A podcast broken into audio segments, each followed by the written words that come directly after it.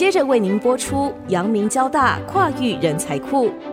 本节目由阳明交大镭射系统研究中心赞助播出。前进、跨越、提升，为您前瞻产业与人才，听见这世代。请听阳明交大跨域人才库专题系列。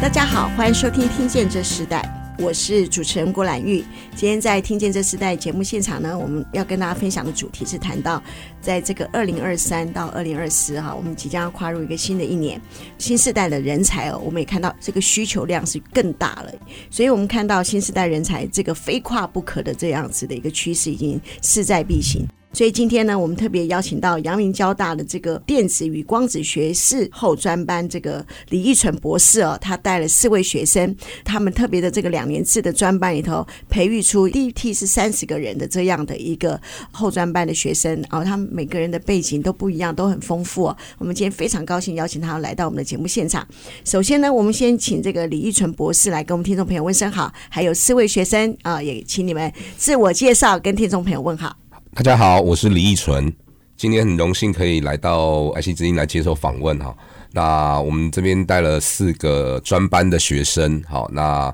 呃，希望今天可以给大家一些新的、不同的想法。主持人好，大家好，我是电子与光子学士后专班的李东林，大家可以叫我 Tony。大家好，我是学士后专班的学生郑贤，可以叫我 si，很高兴跟大家分享。主持人好，大家好，我是怡君，可以叫我杰德。主持人好，大家好，我是黄博生。好，我们真的很开心哦，看到呃李依纯博士带着这个四位后学士专班的同学，他们本身的背景都不是一个理工学系的学士背景，但他们从不同的领域啊，他们有外文的，也有本身就是一个警察的这样的职位，那也有做航空啊，然后也有这个经济不一样的背景。但我们首先呢，要请呃李依纯博士来跟我们分享阳明交大这个电子与光子学士后专班当初启动的缘起哦。我们这个节目其实。我们陆续都有报道一些，但我觉得今天要请李博士更多的来看到这个跨领域培育人才的你们产生的影响力，当初所投注的目标最重要的那个部分是什么？好，那我想这个专班的成立，其实初期的目标主要当然是因为少子化的关系，造成了这个科技业的人才短缺了哈。那我想前阵子在施正荣董事长接受访问的时候也提到了哈，就是就算是全台湾的理工科系毕业的学生。都去了台积电，也还是不够。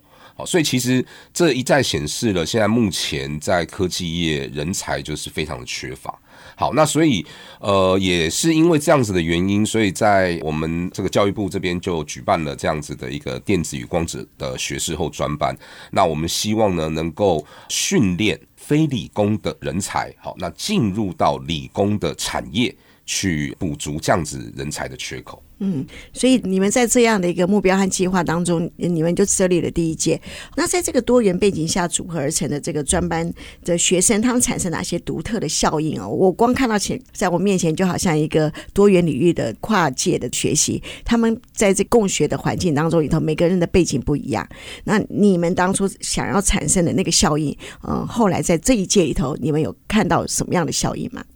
呃，其实这个效应哈，除了学生这边有影响之外，当然对老师这边其实也是有影响哈。在各个学生，因为他的各方特色都不同，他们原本的领域其实是不一样，所以我们其实，在培育起来，它的难度是比较高的。好，那对于老师呢，他的一个挑战呢，就是在教学上面，所以我们常常老师都会需要一起讨论，就是整个教学的进度跟教学的方式，以及学生吸收的程度哈。这个我们就是在课后呢，会时常经常常在做讨论。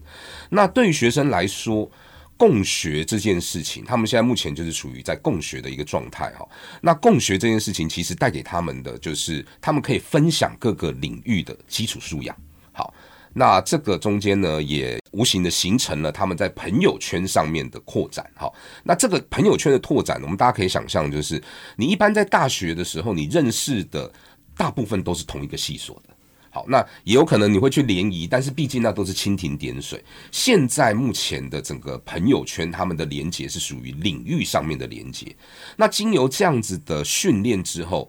所有这些不同领域的，他们事实上是会缩减他们的差异的。嗯，博士讲得很好，就是说他们像一个共学制一样，每个人的背景不一样。那首先我们要请李东林同学哈，你本身原本是学外文的，对不对？后来当初知道这样的讯息，你那时候就了解这个后学制专班的这个独特性吗？你为什么会要选择啊来念这两年制的专班呢？那我虽然我是念外文系，但是我其实一直都对数理算是蛮有兴趣的。对，然后我是因缘际会从我的一个大学同学，对，他也是对理工很有兴趣的，然后他就跟我通知。就说哎，有这个学士后专班的这个资讯，然后他说哎，你也对数理好像也蛮有兴趣，我们要不要一起来挑战看看这样子？对，然后我那时候看了一下这个专班的介绍，他说是非理工领域吧，所以我就觉得哎，这个专班好像会蛮好玩的哦，就是大家好像都没有接受过数理训练，然后我们现在要聚在一个班，然后大家一起学习，我就觉得这是应该是一个。很不错，很特别的经验，这样我也想要来这边试试看，然后多认识一些不同领域的人。其实我的动机蛮单纯的，呃，我的主因不是为了要转职或者是转换跑道，我只主要是自我实现。对，因为我高中的时候吧，那时候因为文科比较好，所以我那时候选择社会组。但其实这样一直念念到高中毕业，然后那时候大学联考就是。数理考的一团糟，这样子，嗯，对我喜欢，但是就是考了一团糟，所以就没有考个什么理工的科系之类的。所以你大学是念哪里？我大学念中山大学的外文系。嗯，中山大学外文系，后来毕业以后你也短暂的工作了，嗯、对不对？对。然后在这样的一个工作当中，后来你进到这个学士后专班这样的一个学程里头，嗯、它改变你哪些很重要的不一样的思维？我主要是。就是来这边接受数理的训练，对，因为我之前的思维都是很偏文科的，就是我们那时候外文系的教学都是比较重感性，我们比较注重情感，就是我们觉得怎么样。但是我们在这边学的东西呢，不是我觉得怎么样，应该是这个东西它有一个。规律，它有一个很固定的东西在那边，不是说哦，我觉得它看起来像这个，所以它是怎么样？对，我们是有一个很明确的目标，这样子。对，我觉得思维会变得很理性，然后会很有层次，会有比较有逻辑这样子。所以在这个社会组的这个学科里头，外文系的学习里头，你进入到这样的一个是数理为主的学程的时候，你最大的挑战是什么？最大的挑战是我大学从来没有修过任何的数理的课程，微积分什么都没有，所以我一来这边呢，我就是要马上让自己进入这个状况，所以前面就是一直练习，一直紧跟老师的进度，然后不断去找资料做功课，这样子。对。嗯，后来你怎么克服的？怎么克服嘛？我觉得这边老师都教的蛮清楚的，然后也蛮好懂的，所以我自己。克服的点就是我上课就是紧跟老师的脚步，然后回去就是一直狂读，就是一直看那些笔记，然后上网也是自己找资料，所以我觉得这样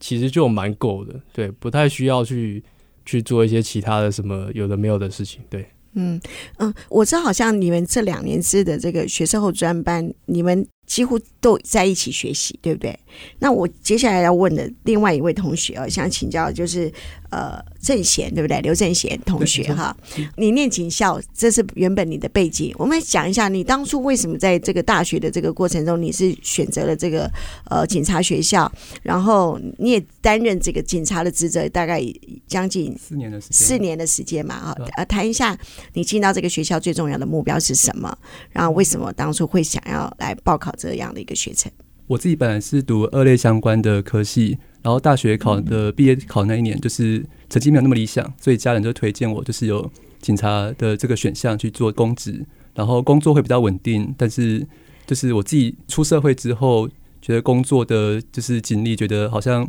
他的工时还有他的工作的条件，好像感觉跟工程师外面传闻的说是高工时、高压力，感觉好像不相上下。但是他的薪资就可能没有没有办法比得上，就是工程师的薪资。所以就是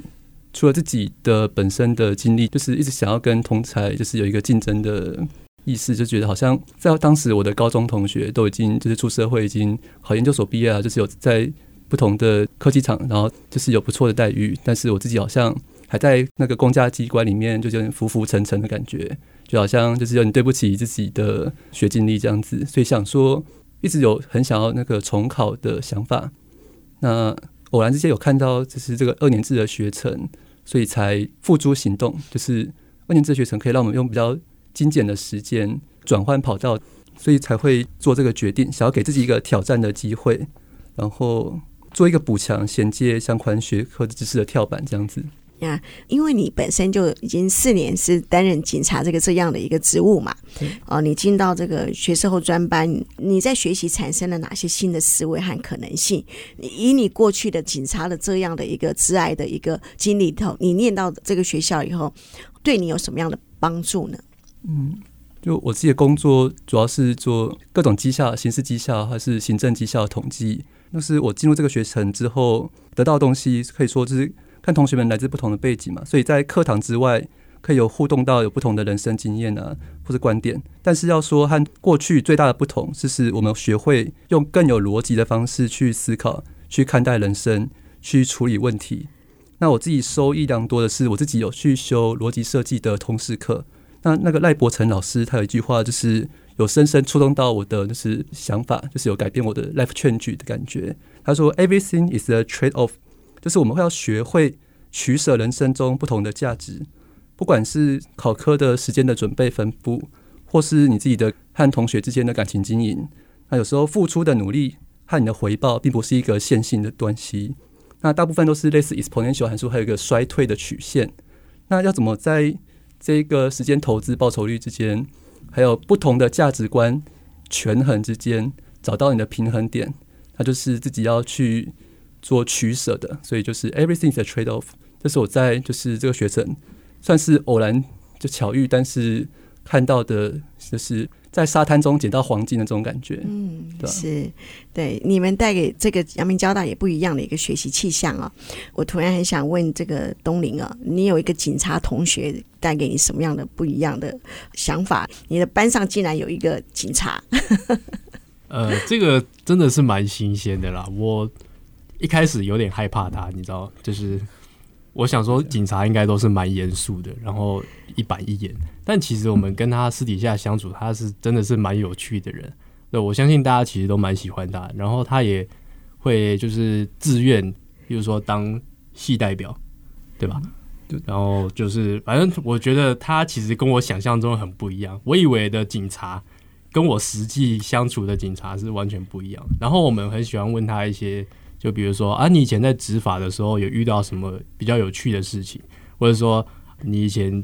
有没有什么临检的经验啊之类的这种，就是我们可以问他这些平常不会遇到的事情。对，这是我觉得最新鲜的地方。所以多元领域的学习也造成在讲台之下。不一样的一个学习环境，甚至学习的知识。那在你们这一班也有曾经在航空公司哦当空姐，对不对？这样的怡君，我们来呃，请你分享一下。呃，我我觉得这一班太有趣了哈。你你你可以谈谈你的航空经验吗？航空经验的话，就是之前是在呃新竹的有一间叫中华科技大学，我在航空服务管理系就读啦。当时就是学校有在。比较鼓励同学到呃航空公司做实习，所以我就是大四的时候，就是理所当然就是到航空公司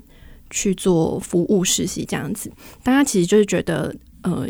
那个环境其实也蛮有趣的，能见到很多各式各样的人，然后来自世界不同各地的人，然后不同背景，其实跟现在有一点像，就是呃航空业其实有一点它的门槛，除了外语能力之外的话，其实是不太需要其他呃专业的知识、专业的背景，都可以进到这里面。所以我觉得其实跟我们现在学校的状况有点像这样子。嗯，那所以你报考的原因是我报考的原因主要是因为小时候其实父母因为都很尊重我的想法，就是我想做什么他都会全力支持我，所以一路上就是有一点像没有特别规划的旅程，就是一路到长大。那时候就是到航空公司实习的时候，就是觉得一辈子应该就是这样了，就是这就是我的旅途终点，这就是我的职涯规划这样。但呃，好死不死，就是刚好遇到疫情，疫情对疫情，然后航空公司冻结人力的招募，然后当下的时候就是觉得蛮错愕的，就是 OK 好，那我要往哪里走？然后也发现自己并没有什么一技之长在身上，那就暂时先到，反正就是找一个相关的产业，就是在园区的报关行工作。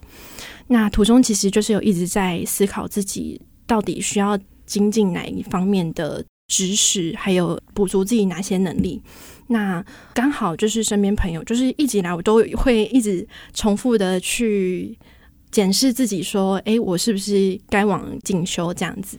然后刚好就是遇到朋友，就是有跟我说，哎，交大有这样子的非理工的学程可以报名，要不要试试看？我就觉得 OK，好，这就是我的机会，量身打造的机会。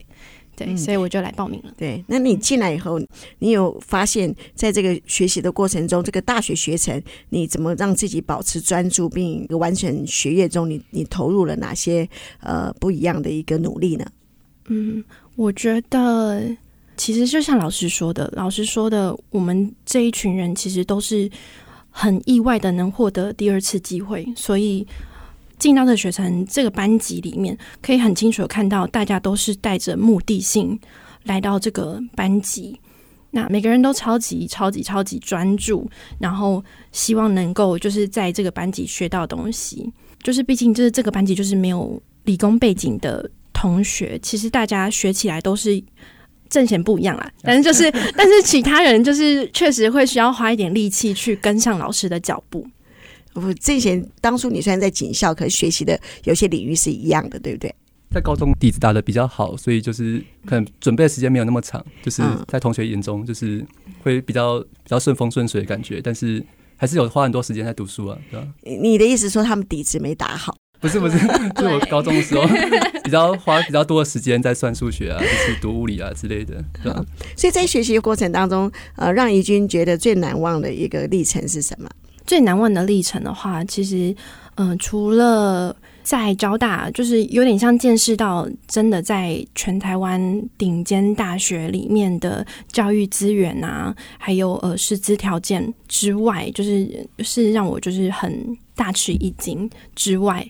发现原来理工科这么难，真的很难，真的跟过去的经历比起来，原来有这么难学的东西。这样子，对呀，所以一个跨领域的学习，其实要付上很大的代价哦。他们这一批同学，他们念学士后专班，我上次访问他们老师的时候，老师说他们非常的认真，非常的努力，常常也因为他们的努力和认真呢，更激励老师想要教导他们更多，也准备的更多。其实这是一个非常特别的一个学习环境。我们接下来要介绍第四位同学黄博生哦，我要请博生先介绍你原本所念的科系，你你是经济系嘛？然后哪个学校毕业的？然后你做的工作很特别，我们都要请你介绍一下。来，博生来介绍你自己的背景。是，大家好，呃，我是博生，呃，我本来是念东吴大学的经济系，对，那我本来的工作是在呃一间公司，他们是主要是在做家族办公室的，对，那我会选择从呃原本的比较偏向金融的领域踏到这个领域，其实是跟以前大学的一个老师、一个教授有关系，对他。以前我上他的课，大家都觉得他是呃我们大学我们系上的大魔王。选了他的课就是很痛苦，他就是那种上课你不看着他，你只要没有专注，他就会点你起来。然后你一个学期你缺席不能两次，你两次以上你就会扣考。然后无时无刻你都要跟着他，follow 他，你上课也不能讲话，也不能滑手机，也不能睡觉。但是他给我在学习上的思维，他曾经问过一个问题。那个时候我们修的科科目是财政学。他说，如果一个班上五十个人要去校外教学，二十六个人说要去游乐园，二十四个说要去美术馆，那这样就去游乐园的话，剩下二十四个想要去美术馆的怎么办？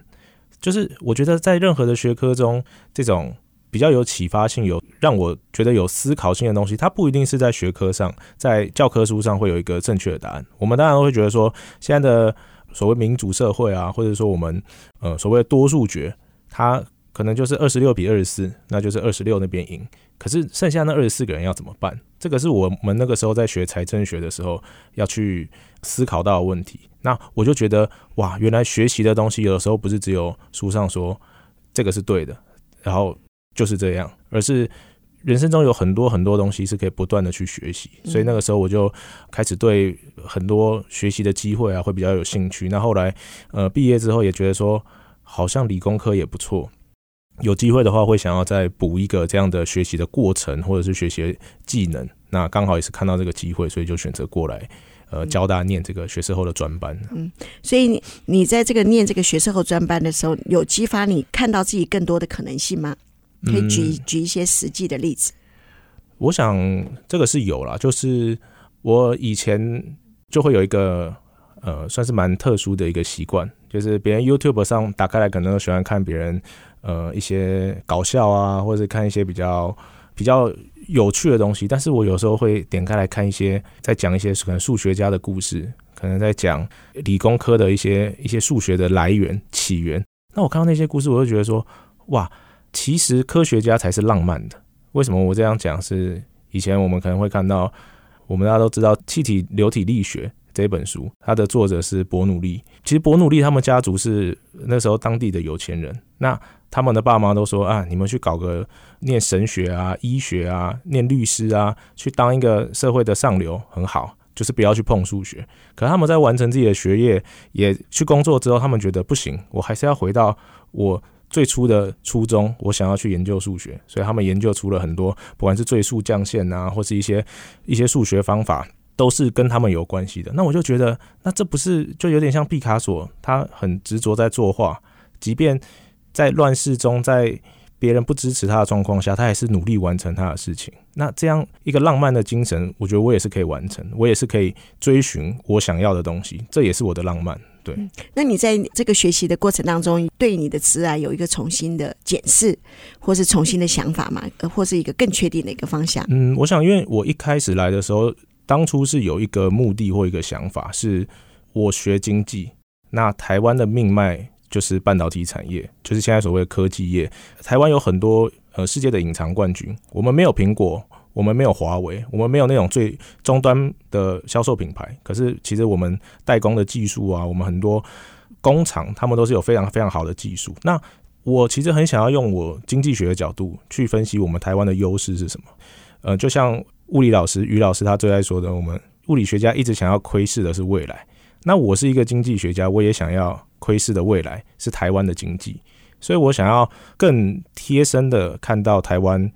科技业的东西，不管是从生产、制造、技术，可以去分析一些成本，然后用我经济学的角度去看台湾未来可能的经济会是什么。这个是我本来想要做的一件事情，所以刚好看到这个机会，然后来到这个地方，我也希望可以完成这件事情。所以来到这里之后，我觉得就是踏实的跟着老师学该学的东西，然后基本上。我觉得现在的东西都是在我的预期的规划里面。Yeah, 对，是，所以你进来念，反而看到你自己预期本来就有个目标，然后也看到这个学程可以帮助你完成啊、呃，甚至接近这个目标。那以君呢？你自己在这个学习过程中，呃，给你呃最大的收获是什么？然后同学这么多多元的领域，你有没有很好奇，甚至他们可能影响了你的职涯发展？嗯、在这个学程里面，嗯、我现在目前最大的收获其实是有点像是自学能力。就是在这个班级里面的话呢，毕竟有两年的老师有两年的教学压力啦，所以就是在课程上面的话呢，虽然他们会讲得非常清楚，但是不可能在课堂上面他有办法就是等待你去吸收之后再接到下一个步骤这样子。所以呢，就是在老师教学之后呢，可能会需要回到。家里就是重新再去把老师上的课重新再演算一次，然后呢重新再读一次，然后重新理解一次。那呃有问题的话再提出来跟老师讨论这样子。对，所以就是在这个自学的上面的话，我觉得其实算是收益蛮多的，蛮大的。然后也因为班上的同学就是来自就是各个行业。其实就是本来当初进到这个班级的时候，我是想说，因为过去在报关行做业务，然后是希望看有没有任何就是其他的发展性。进到这边的话，想说就读完这个学士后学程，可以到科技产业当 PM 啊，或是科技的 Sales 之类的这样子，是抱持了这样子的态度进到这个班级的。但其实就是面对到身边这么多领域的同学，然后。我就有发现有更多可能性，比如说有些同学来到这个班级，其实他们有的是来追求自我、追求理想这样子，然后想要理解工程，就是半导体等等的，然后也有些是想要来提出像是一些创业的一些想法。其实我觉得这都很有趣，就是他们。来自各个领域，就是发现哦，我其实读完这个东西，我不一定只能就是往我过去曾经的经历的方向走，其实有更多可能性。所以呢，可能要等就是就读两年之后，可能自己未来自己的想法是怎样，然后才会去确定完整的方向，这样子。嗯。好，那这些是有在这个学习的过程当中，让你自己看到更多的可能性吗？有啊，就是透过跨领域的学习，就是我们同学他会在课堂上分享他们不同的学习的见解，这份他们的想法的投影，就是会让我们培养起来的那个学术的技能，就是会更有多元性。然后学习的过程、运用的技巧、运用的理解的方式，也会和一般的就是一般的大学生会不一样。我们会用就是带。不同的背景的方式去学习，那尤其是在 AI 的浪潮之下，我们可以用更多的工具去辅助我们去解决我们课堂上的作业，还有就是老师灵光一闪的解题的方式，在不管是讨论还是就是写作业还是写共笔的过程，就是我们使用的是更开放、更多元的观点。那这也可以帮助我们，就是用一份带得走，而且应用更广的技能。可以在 AI 的浪潮下，我们就比较不容易被取代，甚至可以成为那个推波助澜的人。嗯，这是我的想法。所以你在 AI 这个领域，更多的想要学习，对对，也也也更多的希望透过这样的一个学习里头来发展这样的一个趋势。这样的现在是不管是读书还是写作业，几乎使用 AI 都是我们必备的技能之一。呀，是，所以新的学习工具要带给这一群这个学士后专班的学生也很多不一样的帮助。那我们呃在节目的最后，我们要请这个呃李玉纯李博士来跟我们分享说，说我听到他们讲了，他们这么多不一样的背景，其实他们要花这个两年的专班，如果呃没有呃完全专注的投注，也很难念完嘛，对不对？那所以在这个过程当中里头，你们自己。在对世代人才的培育策略，还有你们希望注重的哪些特质和能力，是你们希望透过你们的教学的环境里头展现出来的？这个专班其实我们很希望带给同学哦，就是说在读完这个专班之后，他们能够培养的叫做自主学习的能力。好，那自主学习能力代表什么？代表就是你可以独立完成某一些事情，而这件事情就是对于企业来讲，你其实不太能够去猜测。现在目前企企业需要什么？因为它其实是随着时间在动态调整的。而如果你有自主学习的能力，可以独立完成事情的话，那其实你在任何企业上面，你都是可以去胜任的哈。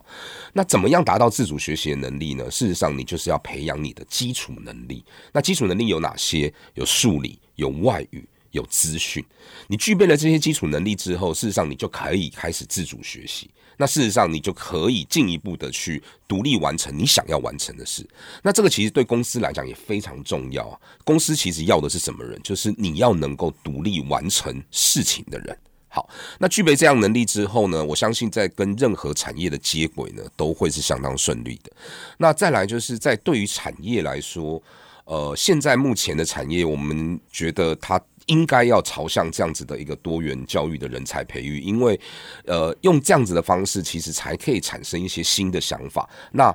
最终呢，让产业可以升级。好，这是其实是我们培养这些跨领域人才跟多元教育呢一个非常重要的呃目标。他们在这个读书的过程中，应该很多产业也开始标的他们吧，也很关注他们吧。我我想，可能很多已经已经产业都对着你们对话了。呃，的确是有一些产业在呃了解到我们办这个专班之后，呃，非常的有兴趣，他们甚至会想要来参观这个专班，然后了解这边的同学目前的学习的状况。我们的确有接触到一些产业，他们也即将成为学长学姐这样的资格了嘛？因为你们接下来要再开新的班级，没错。那你们会在刚开始招生的第一届到你们接下来的呃新的，你们会做哪些调整？呃，我们目前会调整的，当然是在呃，预计现在在明年度呢，我们会把它调整成两个专班。第一个就是 AI 与光子的学士后专班，第二个就是 AI 与电子的学士后专班。那我们用这样子的调整方式，其实我们想要凸显的就是说，在资讯方面，也就是所谓的 AI 的技术跟知识，其实是现在目前时代的主流，配合着光子跟电子。这两门不同的学门，其实对于整个科技产业的了解，它是可以非常全面的。嗯，这个是我们接下去的一个目标。接下去目标，我看到你们开了这两年的这个学程制是非常棒的，对台湾的他们这些新的世代，他们在产业上人才的培育是非常重要的一个关键。我也看到他们比其他的学生投入更多的时间，付上更多的代价，他们所展现出来的结果也令教导他们的老师们很惊奇啊，甚至给他们很大的鼓励。真的，我老师们是这样告诉我的，他们给他们的这个激发的创意和。教学的一个心意哦，也是这些老师们当初未曾想过的，所以我觉得，在一个学术领域当中里头，一个新创是很重要的。在教育的一个体制里，你们打破了很多不一样的制度，也打破了这个台湾人才培育的思考方式。所以，呃，刚刚我听到李博士说，你们新的课程就有 AI 与光子、AI 与电子，这就是一个产业需求链接的方式哦。那我们也期待这样的一个学士后专班能够培育更多的台湾非常重要的这些新时代人。人才在这个国家的这个人力需求上，甚至在学术的，呃，搞不好有些人就会进到教书的领域嘛，都开创新局。那今天非常谢谢博士带着四位同学一起来到我们节目跟我们分享，谢谢你们，谢谢。好，我们听见这时代，我们下次再见，拜拜，拜拜。本节目由阳明交大镭射系统研究中心赞助播出，阳明交大镭射系统研究中心。为科技产业预备才学兼优的人才。